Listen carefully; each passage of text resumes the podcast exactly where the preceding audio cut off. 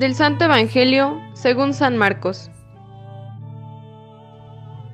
En aquel tiempo, Jesús y sus discípulos iban camino subiendo a Jerusalén, y Jesús se les iba adelantando. Los discípulos estaban sorprendidos, y la gente que lo seguía tenía miedo. Él se llevó aparte otra vez a los doce y se puso a decirles lo que le iba a suceder. Ya ven que estamos subiendo a Jerusalén, y el Hijo del Hombre va a ser entregado a los sumos sacerdotes y a los escribas. Van a condenarlo a muerte y a entregarlo a los paganos. Se van a burlar de él, van a escupirlo, a azotarlo y a matarlo. Pero al tercer día resucitará. Entonces se acercaron a Jesús, Santiago y Juan, los hijos de Zebedeo, y le dijeron, Maestro, queremos que nos concedas lo que vamos a pedirte. Él les dijo, ¿qué es lo que desean? Le respondieron, concede que nos sentemos uno a tu derecha y otro a tu izquierda, cuando estés en tu gloria. Jesús les replicó, no saben lo que piden. ¿Podrán pasar la prueba que yo voy a pasar y recibir el bautismo con que seré bautizado? Le respondieron, sí podemos. Y Jesús les dijo, ciertamente pasarán la prueba que voy yo a pasar y recibirán el bautismo con que yo seré bautizado. Pero eso de sentarse a mi derecha o a mi izquierda, no me toca a mí concederlo. Eso es para quienes está reservado. Cuando los otros diez apóstoles oyeron esto, se indignaron contra Santiago y Juan. Jesús reunió entonces a los doce y les dijo, Ya saben que los jefes de las naciones las gobiernan como si fueran sus dueños, y los poderosos las oprimen. Pero no debe ser así entre ustedes. Al contrario, al que quiera ser grande entre ustedes, que sea su servidor. Y el que quiera ser el primero, que sea el esclavo de todos, así como el Hijo del Hombre, que no ha venido a que lo sirvan, sino a servir, y a dar su vida por la redención de todos.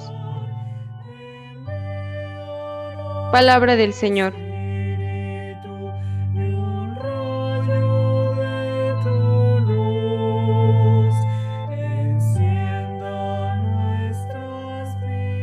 Gracia de nuestro Señor Jesucristo, el amor del Padre y la comunión del Espíritu esté con cada uno de ustedes. Muy buen día, queridos hermanos. Hoy meditamos sobre Santiago y Juan, que se presentan ante Jesús y le piden que lo siente uno a la derecha y otro a la izquierda en su gloria. Los seres humanos somos así.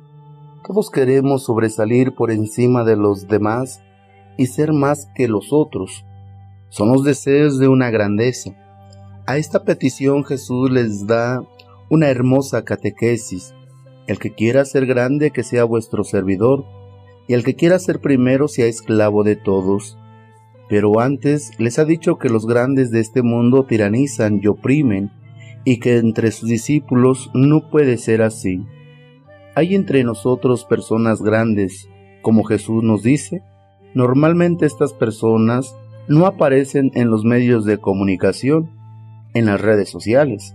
Nadie les cede el paso en lugar alguno ni les hacen reverencia. No tienen títulos académicos ni poseen muchas riquezas, pero tienen algo que vale más que los bienes materiales, la bondad, la capacidad de acogida, la ternura y la compasión hacia los necesitados hombres y mujeres que pasean por nuestras calles, que pasan por la vida dando amor y cariño a su alrededor, personas sencillas que viven pasando una mano y haciendo el bien, personas que no conocen el orgullo ni tienen grandes pretensiones, pero que se les encuentra en el momento oportuno cuando necesita una palabra de ánimo, una mirada cordial, una sonrisa alegre, un favor. Padres buenos que se toman tiempo, aunque vengan cansados del trabajo del día, para escuchar las mil y una preguntas de sus hijos pequeños, que disfrutan de sus juegos y descubren juntos a ellos los mejores momentos de la vida. Madres incansables que llenan el hogar de amor y alegría. Mujeres que no tienen precio, pues saben dar a sus hijos lo que más necesitan en cada instante sin escatimar sacrificio.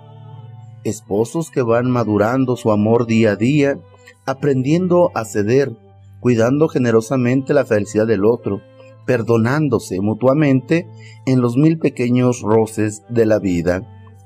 En el desierto de este mundo, donde solo parece crecer la rivalidad y el enfrentamiento, ellas son pequeños oasis en los que brota la amistad, la confianza y la mutua ayuda. No se pierden en discursos y teorías, porque lo suyo es amar calladamente y prestar ayuda a quien la necesite. Tal vez nunca reciban un homenaje o incluso una palabra de agradecimiento, pero estos hombres y mujeres, una muchedumbre incontable, como dice el Apocalipsis, son grandes porque son humanos, y ellos son los mejores seguidores de Jesús, pues viven haciendo el mundo más digno y abriendo camino al reino de Dios. Queridos hermanos, aprendamos a Jesús, aprendamos a amar, aprendamos a servir a nuestro prójimo. Que así sea.